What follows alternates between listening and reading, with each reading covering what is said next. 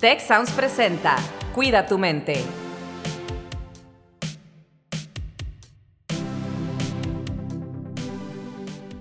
Hola, ¿qué tal? Bienvenidos a un episodio más de Cuida tu mente. El día de hoy, pues como siempre, los saludamos Rosalinda Ballesteros y me acompaña Carlos Ordóñez con un súper invitado. Sí, Rosalinda, pues un gusto estar aquí como siempre compartiendo y aprendiendo contigo y con nuestros invitados. Y el día de hoy, pues le toca a pues un gran amigo también del Tecnológico de Monterrey, nuestro querido el doctor Pablo Ayala. Pablo, ¿cómo estás? Oh, encantadísimo, encantadísimo aquí, Rosalinda y Carlos, de, estar aquí con ustedes. Eh, la verdad, pues eh, feliz, feliz de poder acompañarles. Oye, Pablo, pues el episodio de hoy es una pregunta que dice, ¿debería ser minimalista? Eh, no, es, es, una pregunta obviamente eh, provocadora, es una pregunta eh, que detona muchas, muchas, muchas maneras de, de, pensar, este, si lo pensamos desde el punto de vista artístico, o bien si lo pensamos desde el punto de vista ético, que es ahí donde yo más o menos me muevo, y, y, desde el punto de vista ético, pues hay muchísimo que decir respecto a esta, a, esta, a esta pregunta. Fíjate que justamente desde ese punto de vista, cuando nosotros estuvimos planteando los temas, a mí me recordó el material de Gilly Povetsky de la Sociedad del Hiperconsumo y cómo a través de consumir y consumir nos eh, definimos incluso o nos sentimos que estamos eh, completos o plenos cuando en realidad lo que estamos haciendo pues es desde distintas ópticas, generar, por ejemplo, altas cantidades de desechos a nuestro planeta, acabarnos los recursos. Entonces, sí, por supuesto, tiene unas implicaciones éticas enormes y, precisamente por eso, pues yo le decía a Carlos, creo que tendríamos que traer a alguien desde el área de la ética, la filosofía, a hablar de este tema y no tanto desde el tema de cómo acomodar mi casa para que me sienta yo bien, ¿no? Y creo que por ahí va, ¿no? Claro, es que, es que podemos entrarle por, la ruta eh, corta, incluso por la ruta mística, ¿no? que, viene por ahí, por eso que acabas de decir, eh, Rose, de, del acomodar con poquitas cosas lo que tenemos, o tener una casa con, poquitos muebles, o, ¿no? O, con paredes muy lisas, muy blancas, para que fluya la energía por ahí, y que, y que nuestro guardarropas pues también esté como que muy eh, libre de, de ropa de ropa vieja o de cacharros viejos que guardan malas energías y malas vibras. Eh, podemos entrarle por ahí, pero yo creo que no es eh, eh, lo, que, lo que a nosotros nos interesa tocar y en particular, pues no es un, un, terreno en el que yo me mueva, pero sí en el de la ética. Yo de entrada, aquí podría decir que encuentro tres, eh, tres, razones de carácter ético inmediatas con esta pregunta que, plantea Carlos, que insisto, no es una pregunta fácil de responder, si yo debería o alguien más debería de ser eh, minimalista, ¿no? ¿Entendido en ese sentido? Entonces, yo encuentro tres, tres razones. Eh, la primera de ellas tiene que ver con nuestra libertad directamente, ¿no? O sea, una persona que no es eh, minimalista, como bien acabas de decir, eh, eh, Rose, desde, desde Lipovetsky, pues es una, una persona que está orientada hacia el consumo, ¿verdad? Es decir, es una persona que está atada al dictado de la moda, atada a lo que el mercado insaciable este de, los deseos, pues nos pone como una zanahoria que debemos de perseguir todo el tiempo y que al final de cuentas nos va restando autonomía, porque en el fondo hay personas también que quisieran, quisieran eh, ser, incluso presentarse ante los demás de otra manera, pero como siguen el dictado de la moda, como están encadenados, ¿no? esclavizados por lo que dicta la moda, pues entonces eh, tienen que eh, aguantar eso que ellos o ellas quisieran ser y igualarse, como dice el mismo Lipovetsky, ¿no? y, que lo decía Nietzsche, no hay nada más este, tiránico que la moda. ¿Por qué? Pues porque nos obliga a ser como lo que no queremos ser, en lugar de, distinguirnos, ¿no? O sea, yo, yo me distingo porque ando a la moda, pues no, al contrario, te iguala, te iguala como todos, ¿no? Eh, te, vuelve un, común. Ahora, eso eh, también eh, nos lleva a otra cosa, a entender la, la, manera en que la persona se presenta ante los demás. Es decir, eh, como dice eh, Sigmund Bauman, Bauman eh, lo dice de una manera muy, muy clara. Dice él, hoy el ciudadano se presenta, se reconoce como tal en el, en el mall o en el centro comercial. Antes, ¿no? El ciudadano se reconocía en, el ágora, pero hoy el ciudadano se reconoce en un espacio en donde tú compras, en donde tú consumes, o sea, dónde, eh, en qué restaurante comes, eh, qué ropa usas. Y entonces en la medida que yo empiezo a verte igual que yo, te reconozco como un ciudadano. Claro, esto es súper perverso. ¿Por qué es súper perverso? Pues porque no todos tienen la posibilidad de ir a reconocerse como ciudadano. Entonces, eh, este ciudadano que estoy dibujando es un ciudadano de una sociedad de consumo, como tú bien dijiste, y no en una, sociedad que se mueve desde una lógica de, unos, de, una, de una ética eh, de carácter cívico en donde caben pues todas las, las, ideas eh, de felicidad, de plenitud posibles. Pero también hay otra cuestión aquí con, la libertad, que es cuando en, un, en una sociedad como la nuestra, pensemos en México, en donde más de la mitad de la población eh, tiene alguna o, experimenta o sufre alguna forma de precariedad material, eh, pues eh, responder eh, de manera solícita a todos los dictados de la moda, pues mete a las familias en un enorme aprieto, ¿verdad? Porque, porque la precariedad, nada más si pensamos en el último informe que sacó INEGI, dice que solamente el 6% de la población en México gana más de 15 mil pesos al mes. Entonces, ¿cómo andar a la moda? ¿No? ¿Cómo no sentirse cucaracha, ¿no? Cuando dices, eh, oye, tengo que vestir así, o tengo que hacer esto, o tengo que eh, consumir, o, asistir, o acudir a tal o cual lugar, eh, porque, porque eso es lo que dicta el mercado, la racionalidad del mercado. Entonces, nuestra libertad obviamente se ve comprometida. ¿Por qué? Porque no tenemos los recursos económicos para poder seguirle el ritmo a una moda que pues eh, ya no es eh, de, temporadas, sino es una moda eh, que se ha fraccionado por semanas, ¿no? por cada 15 días este, pues sale una nueva, una nueva demanda del mundo de la moda que, hay, que, hay, que, responder. Entonces, aquí yo creo que, podríamos pensar con respecto a este asunto de la libertad en, en términos de las motivaciones de la escalada consumista. Y, por mencionar algunas de la mano de Emilio Martínez Navarro, pues podríamos decir, eh, la primera es eh, la emulación.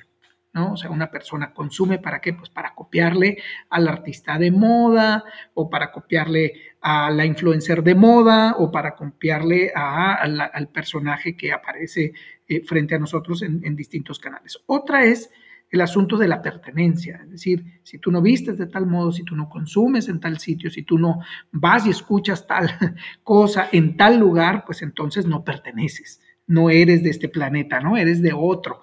Y, entonces, pues eso, eso, eso te cuesta mucho eh, en términos de, socialización o de integración a los distintos grupos. Lo otro es la seguridad, ¿no? Eh, yo mismo ahorita, este saco que ustedes ven aquí, ¿no? Yo lo compré hace 15 años. Entonces, pues yo no sé eh, si está exactamente a la moda o no está a la moda, pero yo hasta que se me rompa este saco, eh, lo voy a seguir usando eh, y, creo que pues a lo mejor ya tengo las lecturas suficientes como para no sentirme inseguro cuando me presento ante los demás con él, ¿verdad? Pero hay gente definitivamente que hipoteca su seguridad, ¿no? Su estabilidad emocional si no trae una prenda que no sea pues lo, último de lo último. Otra de las motivaciones también en esta escalada consumista está el asunto del aburrimiento ante lo ya conocido, ¿verdad? La gente quiere novedad. Entonces dices tú, a ver, oye, Pablito, con tu saquito este de pana, café, pues, pues cámbiale, cuate, ¿no? O sea, búscate lo nuevo. O sea, hay, hay muchas otras cosas para usar un saco de pana. Pues busca lo nuevo. Entonces, e, e, es impensable que en una sociedad de consumo una persona no se aburra cuando las modas cambian, pues cada 15 días. Lo otro es eh, eh, también el tema... Eh, de ahorita muy pegado con ese asunto de la, de la emulación y la pertenencia, viene el asunto del reconocimiento social. O sea, para yo pertenecer, pues necesito ser reconocido como los demás y yo no puedo presentarme ante los demás con un saquito tan pasado de moda, ¿verdad? Entonces, esa es una, una motivación y una motivación consumista muy, muy, muy, muy fuerte. ¿Por qué? Porque nos lleva a, otras, a, otras, a otros asuntos. En la medida que yo consumo de manera ilimitada, yo tengo de tener esclavizadas a otras personas para que puedan eh, producir a un precio tan súper económico para yo mantenerme en el ritmo de consumo. Entonces, para que yo pueda comprar esto eh, a, precio de baratija, pues necesito que haya una persona esclavizada en una mesa, eh, ¿no? De, alguna planta maquiladora en Bangladesh, en Singapur, etc. Lo otro es, y por último, yo creo que eh, otra de las motivaciones es el asunto de, llenar el vacío interior. Hay personas que para sobrellevar la, depresión, pues van a un centro comercial, ¿verdad? o para sobrellevar la tristeza del encierro en este el que nos encontramos, pues le dan clic al, carrito de Amazon hasta que se acabe la tarjeta o hasta que se acabe la tecla del, comprar, ¿verdad? Y entonces, eh, al final de cuentas, eh, lo más triste del asunto es que pueden vaciar su tarjeta, pero no van a llenar el vacío que están intentando llenar. Esa es una primera, digamos, aproximación a una motivación eh, o a una razón de carácter ético. Hay otra también de carácter ético que tiene que ver con la sostenibilidad. ¿Verdad? Y aquí, eh, lo que, ahorita lo decías, lo decías, eh, Rose, es el asunto del desperdicio que produce esta sociedad de consumo. Eh, nosotros, pues prácticamente lo, que, lo que compramos en, esta lógica de la, de la moda desechable, lo, lo, tiramos, lo tiramos este, en menos de un año porque es ropa que no sirve. En dos lavadas se destruye eso sí, fuimos a la moda, a una, a una carne asada, a una reunión, etcétera, pero en, 15 días esa ropa eh, eh, está para la basura. El problema es que está la cantidad de desperdicio que se acumula, que hay unos vertederos, pues que ahorita no hayamos eh, dónde acomodarlos. es enorme la cantidad de tela que se está desperdiciando en este momento. Y lo otro es que al final, y esa es la lógica, la sostenibilidad, los recursos que tenemos, pues son limitados son limitados y no podemos mantener este ritmo de consumo tal como lo tenemos ahorita porque estamos pues eh, simplemente degradando todos los mantos freáticos para poder sostener la cantidad de agua que requiere los colores de las telas, eh, que requiere producir esa cantidad, procesar, por ejemplo, las telas en términos del algodón, etcétera. El, lino es, una cantidad impresionante de agua la, que se desperdicia en ese sentido. Y por último, la última razón eh, tiene que ver con, el asunto, voy a ponerlo así, justicia slash solidaridad, porque podríamos abrirlo para una cuarta razón. Eh, y tiene que ver con, con, esto. O sea, creo que nosotros gastamos muchos recursos que nosotros desperdiciamos y que nosotros invertimos de manera inútil, que podríamos canalizar en, otras acciones o en otras causas eh, en donde hay personas que definitivamente no tienen ni qué consumir. Entonces, mientras yo desperdicio ¿no? Eh, eh, de manera obsesiva, compulsiva, muy ajena a una lógica de lo que sería un consumo justo, ¿no? prudente, incluso felicitante, pues hay personas que, no tienen ni que llevarse a la boca. Y también hay personas que en esta sociedad de los medios, eh, pues ustedes saben, nadie en, el celular está salvo o nadie en las redes está salvo de toda esta campaña que nos llena la cabeza de esa necesidad de consumir, ¿no? Pareciera que eh, y ustedes saben que los deseos son ilimitados, ¿verdad? Entonces, hacen esas campañas eh, eh, y en donde, imagínate tú que no, que, no, que no tienes recursos para poderte dar un gustito en términos de moda, y entonces empieza esa, esa acción perversa, decir, y, y, y yo cómo le hago para consumir. Y, y, entonces imagínense ustedes los niveles de frustración que se generan en las personas, pero sobre todo, pues la falta de solidaridad de todos aquellos que sabemos que para poder mantener este ritmo de consumo necesito destruir el planeta, necesito también mantener esclavizadas a un montón de personas y necesito yo también estar invirtiendo recursos que podría yo utilizarlo, por ejemplo, en acciones de carácter un poco solidario, por decirlo de esa manera, ¿no? Como, como dice Peter Singer, o sea, podríamos nosotros ser eh, mm, unos eh, solidarios radicales eh, si, si, pudiéramos, pues, dar, dar, donar un poco de lo mucho que nos sobra, porque si ustedes abren su closet en este momento, estoy casi seguro que van a tener cosas que no han usado esta semana, o que no usaron la semana pasada, o que no usaron el mes. Eh, quizá tenemos alguna chamarra que ni siquiera en toda la temporada de invierno utilizamos. Entonces, ¿qué tiene que estar haciendo esa chamarra guardada ahí? Sácala, regálala, regálala a quien, a quien no tiene una chamarra. y si lo vemos desde el punto de vista psicológico, ¿no? Tampoco hay un aporte muy positivo a las cosas que consumimos, que compramos, porque pues de momento las investigaciones nos dicen, ¿no? De momento sube tu nivel de felicidad. Aquí Rosalinda conoce muy bien todo esto. Este, sube tu nivel de felicidad, pero se te baja luego, luego, ¿no? Se te pasa. Lo mencionábamos incluso en el podcast anterior con, con Marcos Vicuña. Está en otro tema muy diferente, pero hablábamos también de ese tema de que, oye, pues sí, a lo mejor sube y luego baja, ¿no? Entonces, si no hay un beneficio por realmente valioso, ¿no? Por el lado de sustentabilidad o todo eso que nos mencionaste, ¿no? Todos esos aspectos desde la ética y tampoco desde el aspecto psicológico, eh, se vuelve bien interesante porque hay, hay trucos, ¿no? Y yo me acuerdo, les voy a decir uno de lo que yo considero un truco y, y va relacionado a esta sociedad de consumo, pero a la vez al minimalismo, ¿no? Te sacan un nuevo celular y te dicen diseño minimalista. ¿No? O sea, te enganchan así como que agarras la parte esta de la moda, pero a la vez, ah, bueno, pero es minimalista, ¿no? Entonces como que, pero no te dejan, no te dejan desenganchado de esta sociedad de consumo y de este querer más y de este querer más y nunca saciar, ¿no? Que es lo que, lo que mencionabas.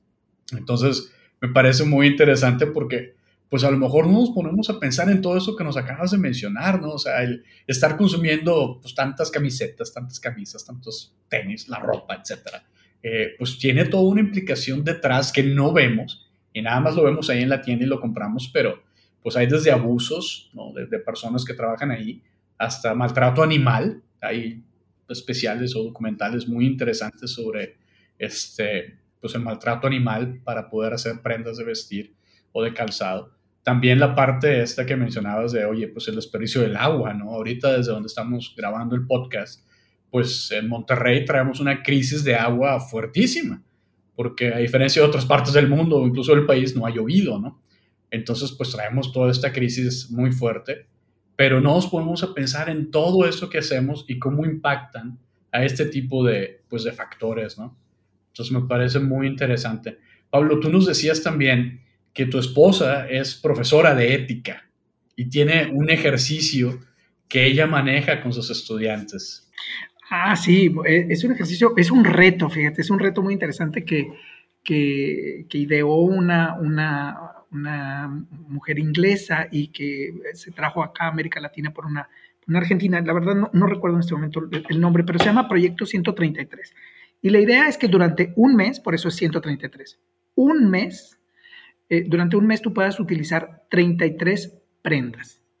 Y en esas prendas, este, e, e, esa es la idea, ¿no? Y entonces cada día eh, tú vas eh, tomándote una fotografía para ver si, qué combinaciones hiciste. Entonces, la verdad es que si tú, si ustedes piensan en este momento, en este reto, y dices, bueno, a ver, eh, piensen ustedes en su guardarropa. Ahorita, Rose, así tú piensas, sintetiza todo tu guardarropa. Así, exactamente. Sintetízalo todo, todo a 33 prendas. Imagínate, 33 prendas. Y tú, Carlos, a 33 prendas, ¿no? Entonces, eso incluye zapatos, obviamente, incluye pantalones, eh, camisas, bla, bla, bla. Lo que no incluye, en este caso, son, por ejemplo, pues la ropa interior, eh, en el caso, por ejemplo, de, chicas o chicos, un par de aretes e, es equivalente a una prenda.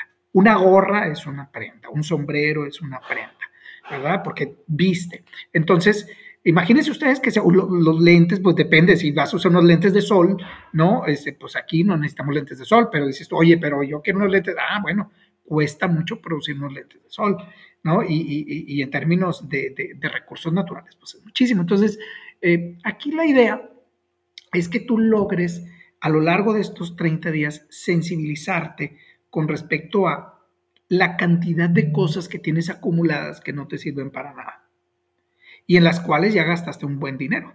¿no? Por eso hablaba yo de la libertad hace un momento, incluso esta, esta libertad de consumo de otras cosas que son más importantes, ¿no? Como por ejemplo decir, oye, a lo mejor hacer un viaje, a lo mejor este, tomar un curso, aprender a tocar un instrumento, ¿no? Aprender a pintar, yo qué sé, cualquier cosa que dices tú, oye, si yo saco la cuenta de todo lo que tengo acumulado sin usar, pues podría haber hecho 88 mil cosas distintas, ¿no? Porque, porque es un buen dinero el que yo invertí ahí. Entonces aquí la idea es que digas tú, bueno, sí puedo vivir con poco, sí puedo ser minimalista, ¿verdad? eh, sin tener esclavizadas a personas, sin derrochar un montón de dinero, sin tener todo lleno de humedad, el, closet, eh, sin tener ahí todo retacado visualmente hasta, hasta pica los ojos, ¿verdad? Eh, y lo otro es, ¿qué hago para reubicar eso que yo tengo de más? Y entonces, así como hay bancos de alimentos, también hay bancos de ropa y, bancos de enseres. Entonces, eh, si ustedes se atrevieran a hacer el reto ese, se van a dar cuenta que 33 cosas son muchas cosas. Porque cada día no sales con tantas cosas. ¿Verdad? Y entonces hasta creativo te vuelves, ¿verdad? Eh, por ejemplo, una bufanda, bueno, pues cuántas formas de vestirte con una bufanda hay. Yo, yo uso unos eh, chales que, tejen en, las mujeres en, en, Chiapas. Y son chales, chales. Eh, pero bueno, pues a veces que tengo, tengo un par de chales. Eh, el negro, pues me sirve para un montón de cosas. O sea, me sirve desde para dar clases aquí en línea, estar en junta, hasta usarlo de bufanda, hasta usarlo de gorro, hasta usarlo para taparme, para ver la tele, hasta exactamente, hasta cuando te levantas en la noche al baño, te pones tu...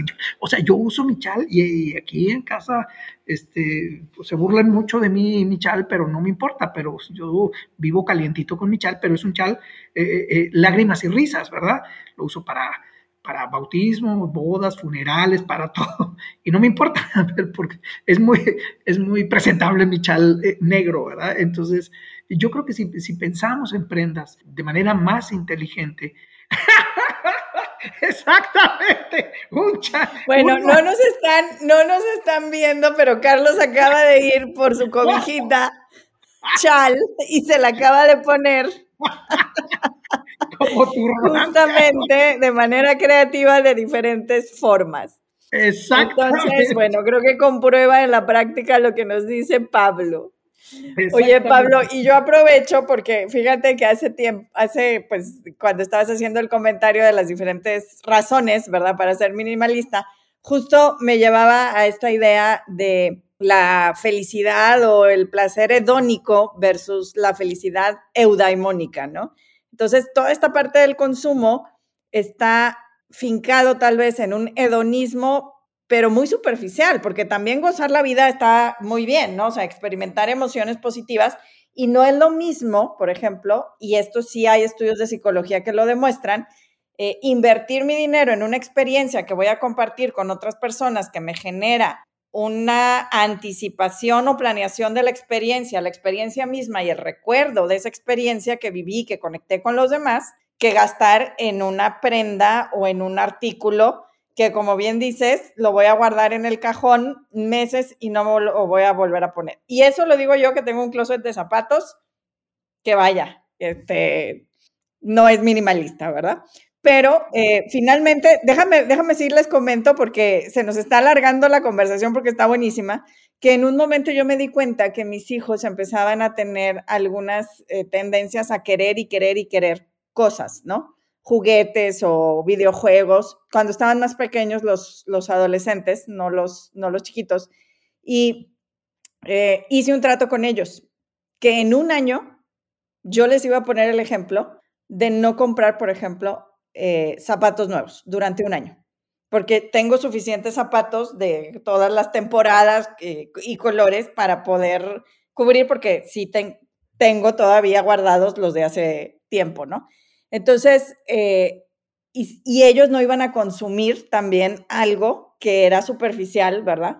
Y que no necesitaban. Hicimos ese trato y lo cumplimos. En un año, ninguno de, las partes consumió aquello que realmente no necesitábamos de manera superficial, ¿no? Y fue un ejercicio muy padre porque de ahí aprendimos que no necesitamos tanto. Claro. ahora, fíjate, si por ejemplo, eh, eh, esa contabilidad que tú... El ejercicio está, está muy interesante porque si lo continúan o, si, lo extienden a, otros, a, otros, eh, a, otras personas que puedan escuchar el podcast, a lo mejor, eh, y sacas la cuenta de eso que te vas ahorrando o bien vas ahorrando eso que dejaste de comprar. Entonces, al final de cuentas, te vas a dar eh, cuenta, válgame la redundancia, que tienes una buena cantidad acumulada ahí. Y ahora la pregunta es, ¿qué hacemos con esta cantidad? Obviamente la respuesta es no ir al centro comercial a gastar más, ¿verdad? Sino qué actividad de carácter solidario, ¿no? Podemos hacer, ¿por qué? ¿Y por qué digo solidario? Y vuelvo al altruismo eficaz del que hablaba Peter Singer. Porque las personas que tenemos la posibilidad de guardar dinero, de ahorrar algo, y ese ahorro no nos impide hacer algo, eh, o bien no pone en algo que consideramos vital o clave para nuestra vida, o bien no pone en riesgo nuestra vida, no tendríamos entonces por qué no donarlo cuando sabemos que con esa donación podemos hacer un bien importantísimo para una persona que lo requiere de urgencia. Pensemos, por ejemplo, en el caso de Nuevo León, ahorita que hablamos de Nuevo León. Antes de la pandemia andábamos en el orden de este, 140 mil personas que vivían por debajo de la línea de bienestar básico, es decir, 140 mil personas que requerían apoyo para poder alimentarse, antes de la pandemia. Después de la pandemia, o sea, a diciembre del año pasado, ese número subió a más de 450 mil personas. Nuevo León, el estado más industrializado del país, el estado con el producto eh, PIB per cápita más alto del país, trae 450 mil personas en pobreza alimentaria. Estamos hablando que es un, estado de 6 millones de personas. Entonces, el número no es menor. ¿Qué pasa con nosotros si pudiéramos ahorrar, por ejemplo, ese, ese dinero que dedicamos a, gastar en tontería y media que tenemos acumuladas ahí, si nosotros ese dinero lo agarramos y decimos, bueno, esto lo voy a donar porque no me hace falta, está acumulado, está tirado en un rincón de mi closet. Ese dinero lo voy a poner en una cuenta, por ejemplo, para Banco de Alimentos, para que más personas puedan acceder a alimentos cada día y no mueran de hambre.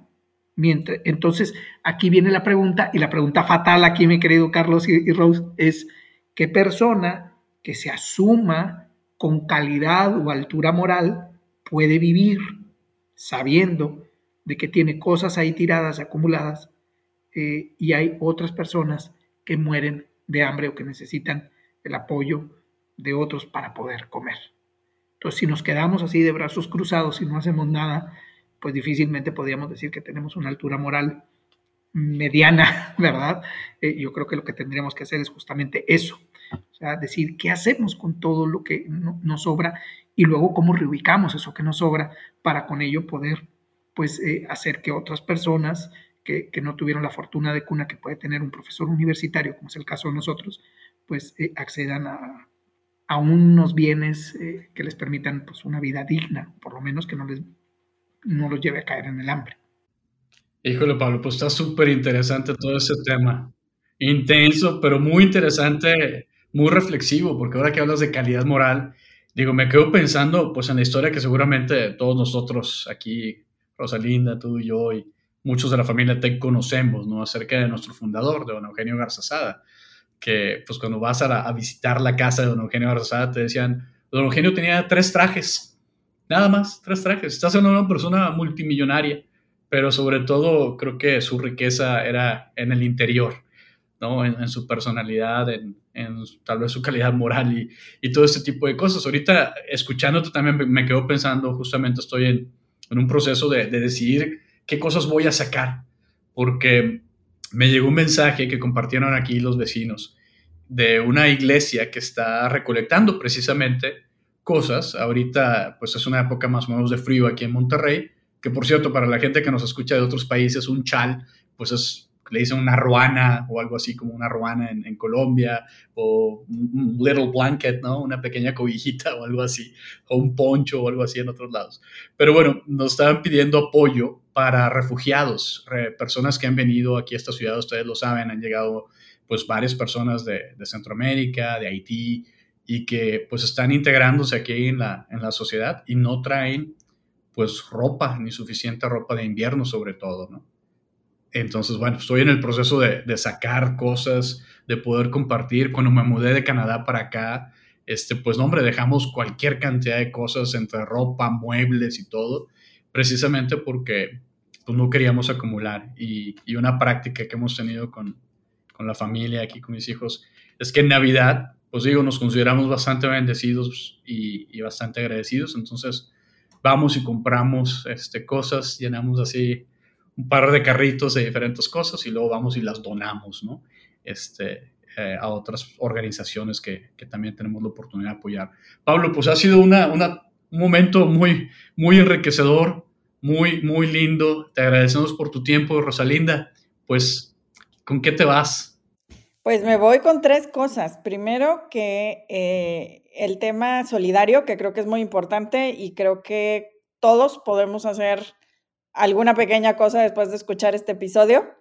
Eh, para de manera solidaria eh, consumir menos y lo que no estamos utilizando que ya consumimos, darle un mejor fin. Me voy con el tema del medio ambiente, que para mí es algo muy importante en temas de consumos también, siempre. Eh, y con el tema también de la comparación y el decir, más vale ser uno mismo y no estar siempre presionado por los criterios de la moda y el consumo. Así que un episodio muy rico. Muchas gracias, Pablo. Esperamos estés de regreso pronto y Carlos, pues que tu ruana siga funcionando para cubrir el frío que hace por acá, por el norte de México en esta época. Muchísimas gracias y pues los esperamos en un próximo episodio de Cuida tu mente. Si quieres conocer más sobre cómo cuidar tu salud, te invitamos a escuchar Hola de Salud. La prevención hoy es parte del tratamiento. El podcast en el que nuestros expertos te darán consejos para vivir de manera sana, equilibrada y feliz. Felicidad, ese sería un objetivo último. Escúchalo en Spotify, Apple Podcast y Google Podcast. Gracias por escuchar un episodio más de Cuida tu mente. Productor ejecutivo, Miguel Mejía. Asistente de producción, Marcelo Segura y Melissa Jubera. Productor de Cuida tu mente, Giovanna Lazzarini. Postproducción, Max Pérez. Los invitamos a escuchar el siguiente episodio de Cuida tu mente y el resto de los programas de Tech Sounds en Spotify, Apple Podcast, Google Podcast y tech.mx slash tech-sounds.